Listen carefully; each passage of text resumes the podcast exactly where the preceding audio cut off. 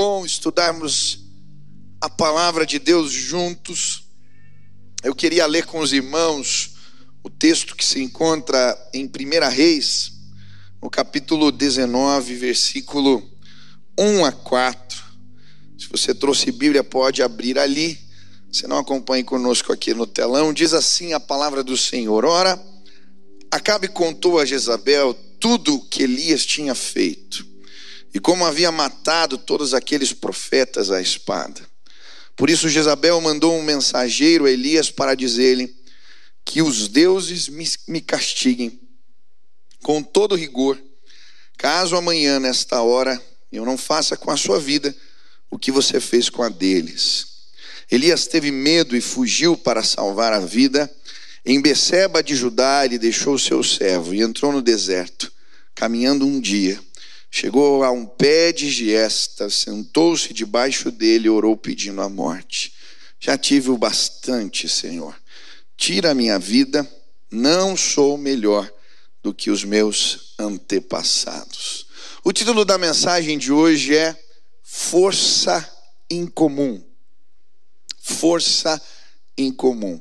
Nós temos estudado uma série de mensagens chamada Quando Deus manda fechar os céus. Nos tempos de Elias, o próprio Deus mandou os céus se fecharem, não houve chuva nem orvalho sobre a terra durante três anos e meio. Mas nesse tempo de prova, de luta, também foi um tempo de manifestações incomuns à parte de Deus. Eu creio que muitas vezes no meio do juízo, Deus revela os seus sinais para trazer salvação. E eu creio que o tempo que estamos vivendo é um tempo de céus fechados, mas onde os sinais de Deus vão se multiplicar entre nós. Amém? Quantos creem nisso? Deus vai trazer salvação. Eu tenho dito aqui, eu creio, uma grande colheita está para acontecer nos próximos dias. E os sinais de Deus vão se multiplicar entre nós. E aconteceu o mesmo na casa de Israel, nós temos estudado essas manifestações incomuns da parte do Senhor na vida de Elias nas histórias de Elias. E hoje vamos estudar essa sétima manifestação em comum, que é esta força sobrenatural. Deus, em momentos diferentes da vida do profeta Elias, o fortalece de uma forma incomum. E eu creio que, de certa maneira, Deus tem uma predileção para se revelar àqueles que se encontram fracos, fragilizados, é por isso que o próprio Jesus vai dizer: os sãos não necessitam de médicos, mas sim os que estão doentes. Ele também vai dizer: Vinde a mim, os que estão fracos e sobrecarregados, eu vos aliviarei. E eu creio que talvez você chegou aqui nesta condição, se sentindo fraco, sobrecarregado, talvez você está ouvindo a palavra no hospital ou no momento difícil da sua vida ela chegou aonde você está. E eu quero te dizer, eu creio que é nestes momentos, quando nos sentimos assim, que Deus manifesta essa graça, força sobrenatural. Quantos querem receber força de Deus? Aleluia. Hebreus capítulo 11, versículo 34, a Bíblia fala dos heróis da fé. E ela vai dizer: da fraqueza tiraram força. A Bíblia, quando fala em 2 Coríntios, no capítulo 12, a experiência do apóstolo Paulo, o Senhor lhe dá a oportunidade de visitar o terceiro céu e ele ver coisas inefáveis, mas depois disso um espinho é colocado sobre a sua carne. E ele então pede, Deus, me ajuda, faz algo, tira esse espinho. E o Senhor lhe diz: A minha graça te basta, porque o meu poder se aperfeiçoa na fraqueza. De boa vontade, pois, me gloriarei nas minhas fraquezas, para que em mim habite o poder de Cristo. Por isso sinto prazer nas fraquezas, nas injúrias, nas necessidades, nas perseguições, nas angústias por amor de Cristo, porque quando estou fraco, então sou forte. Talvez você chegou fragilizado aqui neste lugar, o poder de Cristo Jesus vai manifestar-se em sua vida. Eu creio assim. O mesmo ele vai dizer o apóstolo Paulo, Filipenses 4, está na cadeia, um tempo de grande fragilidade, mas é neste lugar que ele escreve a carta da alegria, e ele vai dizer: sei o que é passar necessidade, sei o que é ter fartura, aprendi o segredo de viver contente em toda e qualquer circunstância, seja bem alimentado, seja com fome, tendo muito ou passando necessidade, posso todas as coisas naquele que me fortalece. Força sobrenatural. Hoje eu vim falar aos que se sentem incapazes. Hoje eu vim falar com aqueles que acham que não têm condição de chegar lá. Hoje eu quero falar com aqueles que têm medo, com aqueles que se sentem pequenos diante dos desafios que se apontam lá fora.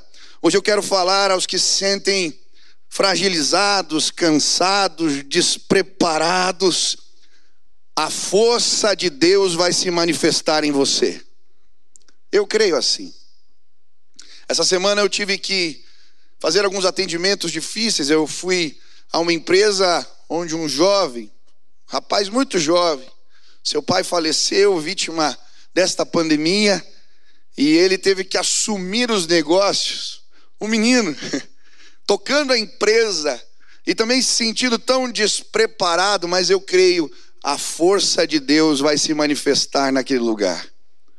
Eu atendi uma mãe, o marido foi embora, agora ela tem que fazer o papel de pai e de mãe e ainda sustentar a sua casa. Ela se sente fraca, fragilizada, mas eu creio, a força de Deus vai se manifestar na vida daquela mulher e naquela casa. Eu tive que atender um irmão que descobriu um câncer e não sabe se vai suportar a situação. Também atendi pessoas que galgaram postos de responsabilidade e estão com receio se vão aguentar a pressão. Eu não sei qual era a sua situação. Eu não sei qual é a sua fragilidade, mas existe um Deus que é especialista em se manifestar nas nossas fraquezas. Eu gosto de uma ilustração da cerejeira. E eu aprendi quando eu lutava, eu lutava judô. E o idealizador desta arte marcial diz que ele tem a ideia, observando as árvores na nevasca no Japão. As árvores que tinham galhos fortes acumulavam neve, mais neve, mais neve, apesar de serem fortes quebravam os galhos. Mas a cerejeira, ela acumulava um pouco de neve, mas por causa da sua fragilidade, ela cedia, a neve caía e ela voltava ao mesmo lugar. Deus trabalha assim conosco.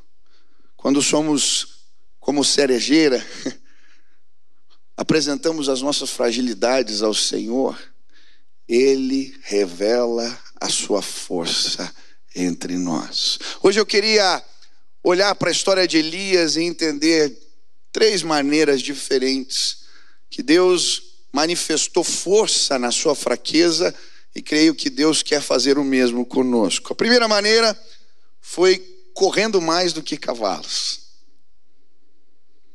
Capítulo 18, versículo 46 diz: O poder do Senhor veio sobre Elias, e este, prendendo a capa com o cinto, correu à frente de Acabe por todo o caminho até Jezreel. Na versão corrigida atualizada diz: A mão do Senhor veio sobre Elias, o qual cingiu os lombos e correu adiante de Acabe. Ele correu mais do que os cavalos. A primeira forma que Deus manifesta a força na fraqueza de Elias é lhe dando capacidades especiais. A mão do Senhor vem sobre ele. E é interessante essa expressão na Bíblia porque ela se repete em vários textos. E normalmente, quando essa expressão aparece, a mão do Senhor veio sobre alguém, é que a Bíblia quer dizer que um toque de poder fez com que aquela pessoa, através da ação de Deus, pudesse ter capacidades para fazer coisas incríveis, grandiosas. Quando Elias é tocado pelo Senhor, a mão do Senhor vem sobre ele. Ele corre mais do que cavalos. A Bíblia também mostra essa expressão quando Eliseu está diante do rei, que lhe pede uma palavra, e a Bíblia diz assim: a mão do Senhor veio sobre Eliseu. E ele começa a profetizar: cavem cisternas, porque amanhã Deus vai fazer brotar água.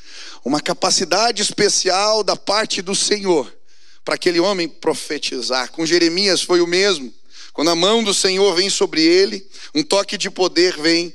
E a Bíblia diz: a mão do Senhor veio sobre Jeremias e o Senhor colocou palavras na sua boca. Deus lhe dá uma capacidade especial para pregar.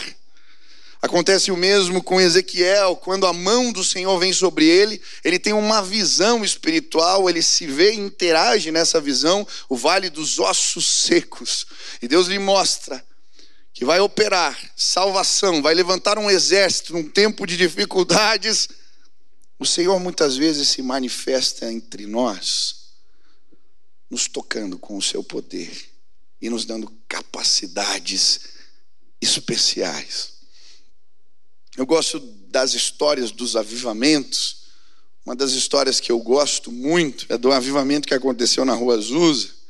E esse avivamento foi precedido por um movimento de oração que acontecia na casa da família Asbury, na rua Bonnie Bry, número 214. Eles começaram a orar. E aquela que se tornou depois a esposa de William Seymour, durante aqueles cultos de oração, ela recebe um toque do poder de Deus. E ela nunca tinha tocado piano, mas ela senta no piano e começa a tocar piano com uma habilidade, cantar louvores, porque um toque do Espírito alcançou a vida dela. Eu já vi bons músicos tocarem, mas eu lembro de um acampamento que um jovem estava na bateria. E de repente, durante o louvor, ele foi visitado pelo Senhor. E ele começa a tocar de uma maneira que eu nunca vi ninguém tocando. A banda para para ver aquele menino cheio do espírito tocando a bateria. E eu lembro que ele começa a tocar com uma habilidade, todos olhando e começamos a glorificar. E ele então chega um momento que joga as baquetas no chão e começa a adorar ao Senhor. Ele se ajoelha e começa a exaltar, porque naquele dia ele recebeu um toque do poder de Deus. Eu já vi bons pregadores, mas eu já vi pregadores que receberam um toque da presença de Deus. É diferente. Quando eles falam, há algo no ar, Deus opera, há uma unção. Não é apenas o conteúdo, tem a ver com o toque do Espírito, trazendo capacidade espiritual. Foi o que aconteceu com Evan Roberts. Quando o avivamento vem no país de Gales, ele está orando um dia, pedindo: Senhor, dobra-me, Senhor, dobra-me. Lembra nas nossas fraquezas que ele revela a sua força, e Deus então o visita. Ele escreve nos seus diários: naquele dia, o meu coração se aqueceu e uma paixão para pregar o Evangelho como nunca. Ele tem uma visão, ele vê uma mão que lhe traz um papel escrito cem mil. Aquele homem então entende que um despertamento espiritual vai acontecer. Ele era um ex-minerador, trabalhava nas minas de carvão, e ele então vai para as portas para aqueles lugares e começa a pregar o evangelho e Deus começa a mover entre aqueles homens. Diz a história que começaram movimentos de oração, cinco da manhã, antes de começar o trabalho na, nas minas, eles oravam. E Deus começou a fazer coisas incríveis. Aqueles homens vinham nos vagões cantando, os bares fecham, Deus faz algo. Às vezes aquele homem chegava, ele começava a falar e as pessoas já se convertiam porque ele recebeu um toque, um toque do poder de Deus. Hoje eu creio, o Espírito vai nos tocar de novo. A mão do Senhor virá sobre a sua vida. Eu creio. Nesses dias a mão do Senhor virá sobre os músicos, sobre os artistas, para que possamos compor novas canções e contar a história do que Deus está fazendo em nossos dias. Uma unção de criatividade, a mão do Senhor virá sobre nós. Eu creio, a mão do Senhor estará sobre a vida dos empresários que aqui estão.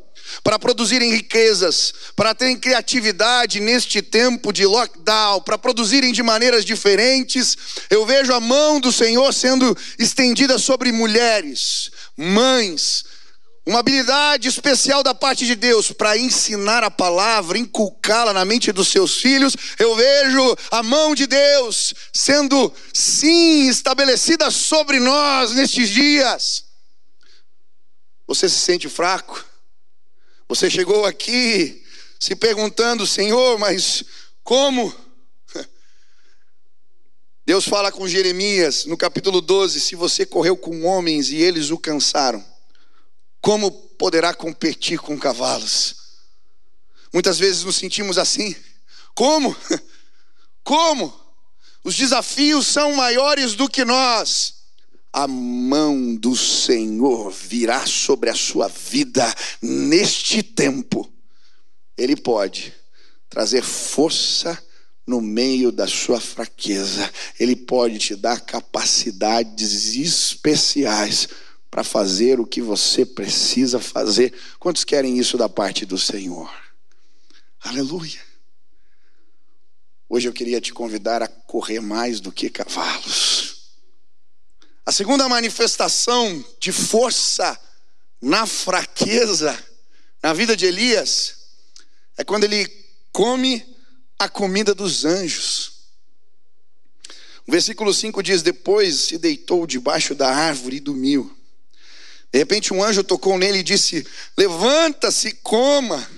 Elias olhou ao redor e ali, junto à sua cabeça, havia pão assado sobre brasas quentes e um jarro de água. Ele comeu, bebeu, deitou-se de novo.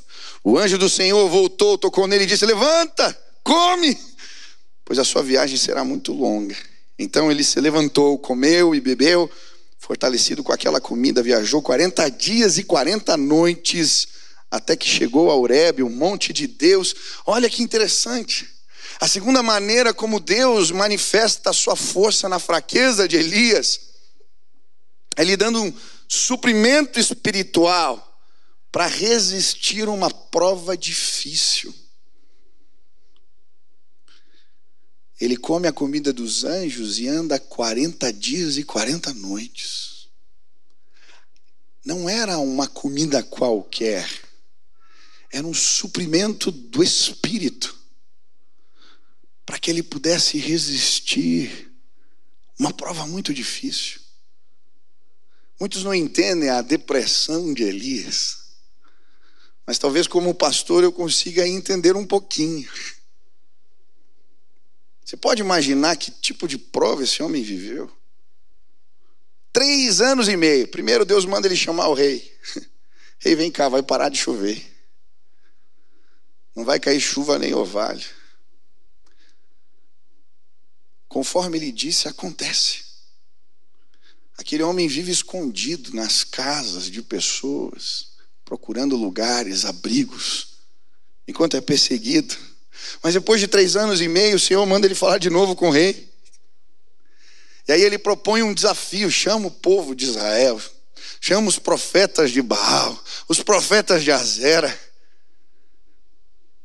E nós vamos ter a convicção, Deus vai revelar a verdade, quem é Deus. Se Yahvé é Deus, eu vou orar e fogo vai cair do céu. Se Baal é Deus, os profetas vão orar e fogo vai cair do céu. Vem o dia do desafio. 450 homens ali em volta do sacrifício, se degladiando, se mutilando, fazendo as suas preces e os seus rituais, nada acontece. Elias ora uma única vez e fogo cai do céu. O povo se joga no chão e diz: Senhor é Deus, o Senhor é Deus, o Senhor é Deus. Há um movimento de salvação, aquele homem vê isso. Que coisa tremenda! Se não bastasse, ele vai ao rei de novo. Vai voltar a chover hoje, rei. Prepara os cavalos, volta para a cidade antes que a chuva não te deixe chegar. Sobe na montanha, ora. O que acontece? um temporal. Aquele homem é tomado pelo Espírito, corre mais do que os cavalos do rei. Olha que coisa tremenda.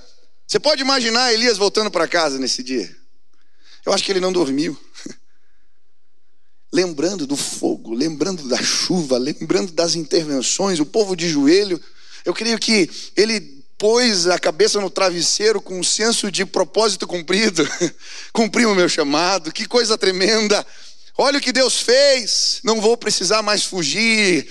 Ah, uma restauração, um avivamento vai começar na casa de Israel, mas no outro dia, no outro dia, Acabe volta para casa.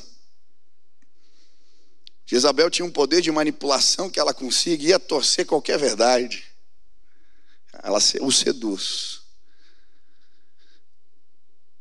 O profeta é sentenciado da morte. Que absurdo! Aquele homem volta para o deserto dizendo: O que, que adiantou? Não valeu de nada. Ele senta num pé de giesta, pede a morte, e começa a dizer: Deus, já tive o bastante. Já tive o bastante. Já tive o bastante. Talvez você chegou aqui dizendo: Deus, já tive o bastante. Talvez o sentimento diante de um parente que adoeceu e não melhora. E você vendo alguém sofrer, o sentimento é: Deus, já tive o bastante. Talvez diante de mais uma proposta de emprego recusada, você chegou aqui dizendo: Deus, já tive o bastante. Talvez diante da frustração de alguém que te insiste em ferir, e você já tentou fazer de tudo, mas insiste em te machucar e ferir, você está dizendo: Deus, já tive o bastante. É nessa hora, quando ele está ali no pé de giesta, dizendo: Já tive o bastante, já tive o bastante, e pega no sono. Que um anjo desperta e diz: Elias, levanta e come. Quando ele desperta, tem pão sobre as brasas e uma botija de água cheia. Hoje o Espírito está te dizendo: levanta e come. Eu já tive o bastante. Levanta e come. Levanta e come. Não desista. Os anjos já puseram a mesa para você. Levanta e come. Já existem pães sobre brasas e a botija de água está cheia. Levanta e come. Deus vai te fortalecer essa manhã em nome de Jesus. Eu vi a história de uma jovem, o nome dela é Zoe. No seu aniversário de cinco anos, a mãe preparou a festa. Ela aguardando o pai chegar e o pai não aparecia. Quando termina a festa, a mãe uma mulher muito forte, chama ela e o seu irmão na cozinha e diz: Olha, o papai foi embora, ele não vai voltar mais, ele nos abandonou. E aí ela diz para os filhos: Mas Deus é o pai de vocês, e ele vai cuidar de vocês de forma especial. Aquela menina de 5, 6 anos sobe, vai para o seu quarto chorando, o papai foi embora. Se ajoelha na beira da cama e fala: Deus, se o que a minha mãe disse é verdade, Deus, se o Senhor é o meu pai, aquela oração de criança, ela fala: Deus, me dá um abraço. Essa menina já é uma jovem ministra e ela disse: naquele dia eu senti as mãos fortes do Senhor me abraçando na beira da cama. E eu nunca mais duvidei. Meu pai tinha ido embora. Mas a palavra da minha mãe era verdade. Deus é o meu pai. Você está cansado? Eu não sei qual é a tua prova, querido. Você perdeu alguém, você está enfermo, uma crise financeira, eu não sei qual é a prova difícil que você tem passado, mas eu creio. Deus, não apenas nos dá capacidades especiais, mas Ele nos alimenta e traz provisão andarmos 40 dias, 40 noites. Ah, para passarmos pelo tempo da prova, porque na presença de Deus existe sustento para nossa alma. Hoje o Espírito de Deus vai te fortalecer. Toma comida dos anjos, Ele preparou para você. Quantos querem receber força da parte de Deus? Aleluia. Mas existe uma terceira manifestação e eu vou terminar com ela. Deus manifesta força na fraqueza de Elias quando ele ouve o assobio do vento. Aquele homem anda 40 dias e 40 noites ele vai se esconder numa caverna.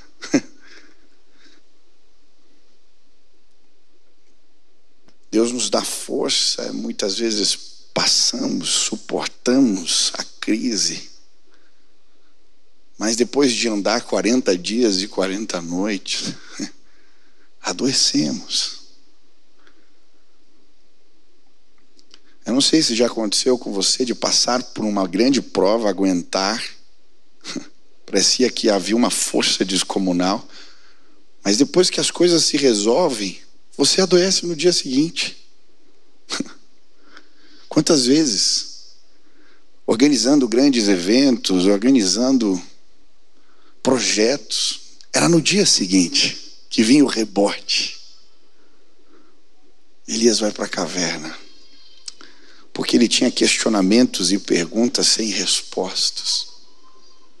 E muitas vezes vamos para esse lugar nos esconder porque questionamentos nos perturbam. Por quê? Como assim? O que está acontecendo? E é interessante a maneira como Deus fala com Elias. Vem terremoto e Deus não está no terremoto, vem fogo e Deus não está no fogo, vem vento forte. Sabe, de certa maneira, Deus está falando com aquele homem eu sei que você sabe que eu tenho poder. Você talvez esteja na caverna e você sabe, Deus é poderoso, Deus pode fazer fogo cair do céu, Deus pode chacoalhar a terra, Deus pode todas as coisas. Não é uma evidência do poder que queremos. Estamos simplesmente doentes, fragilizados. E é nesse contexto que o amor de Deus se manifesta. Deus se revela a Elias através do simples assobio do vento. Sabe quando você deixa a janela entreaberta? Aquele cício, aquele barulho.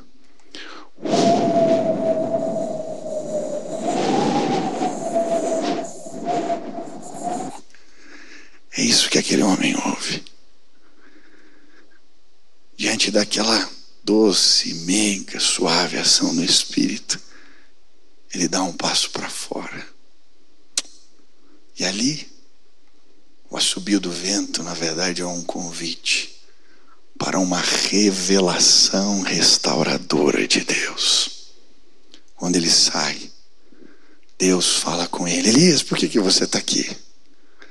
E ele começa a apresentar os questionamentos da sua alma. E ali, uma a uma, Deus vai trazendo respostas que fazem aquele homem ser curado e voltar a trabalhar. Hoje o vento do Espírito está soprando neste lugar. Hoje você vai ouvir o assobio do vento. Existem perguntas sem respostas, questionamentos que te afligem. Deus se manifesta nas nossas fraquezas, trazendo sim restauração através da sua revelação para nós. Eu lembro bem, eu não tinha casado ainda e fiquei muito triste, deprimido, um tempo de lutas. Eu ia pregar fora no outro lugar, o pastor Paulo Davi me levou. Falou: Meu filho, eu quero que você vá para um retiro de cura e restauração. Eu fiquei meio invocado. tá tudo bem, pastor. Viajei, quando voltei, ele conversou com os meus pais, que estavam preocupados comigo. Cancelaram minha agenda, estava tudo reservado. Quando eu vi, eu estava no retiro lá, de cura e restauração.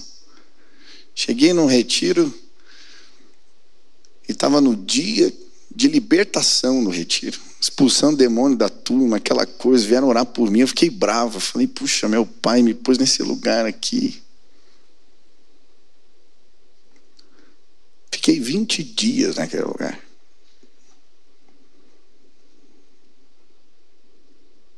Eu lembro bem, tinha uma salinha de oração que eles chamavam de sala do oleiro. Já que eu estava ali, todo dia comecei a frequentar aquele lugar. Comecei a levar os meus questionamentos. Eu lembro que dia após dia, uma revelação restauradora de Deus vinha. Um dia ele falava uma coisa, outro dia outra. Até o dia que eu fui numa reunião de oração. E uma senhora com saião e com coque entrou na sala. Aquelas do poder. Ela começou a orar pelas pessoas e apontou para mim: Ei, vem cá você.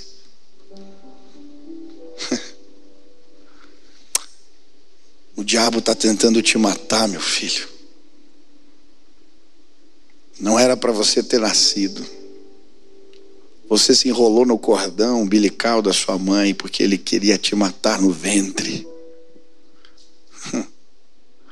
E essa história eu sabia bem. A minha mãe tinha me contado quando eu era criança.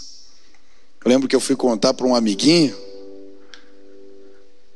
Eu não lembrava a palavra cordão umbilical, então eu falei para o amigo que eu tinha me enrolado nas cordas vocais da minha mãe. Ele era um pouco mais velho do que eu, olhou para mim e disse: Mas você foi vomitado?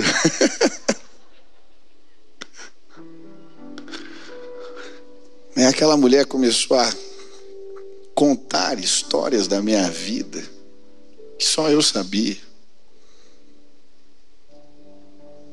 E ela começou a apresentar os meus questionamentos. Você está questionando o teu chamado, você está questionando isso, você está questionando.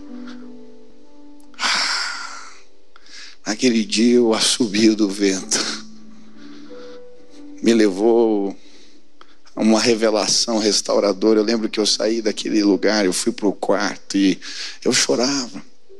Aquele dia eu compus, eu escrevi uma canção. Curado fui por ti, Jesus, não quero mais olhar para trás. Eu não sei qual é a sua fraqueza, mas hoje a força de Deus vai ser revelada na tua vida. Ele nos faz correr mais do que cavalos, ele nos dá a comida dos anjos, ele sopra. E ouvimos o assobio, não do vento, ruá, fôlego vento impetuoso, vento do Espírito sopra neste lugar hoje, e Ele vai te pôr de pé. Você saiu fragilizado, chegou em de casa aqui, você está ouvindo pela internet e não tem força para levantar da cama, mas hoje o vento vai soprar. E quando ele alcançar, ele te envolver, você vai levantar e produzir com excelência. Porque o Deus que cura a depressão da irmã que ouvimos hoje aqui falando, 12 comprimidos, é o Deus que pode nos restabelecer. Ele vai te capacitar, a provisão vai chegar teus filhos serão uma benção, os teus negócios irão para frente, Ele vai pôr a mão sobre você. Ouve o assobio do vento, Ele está soprando hoje neste lugar.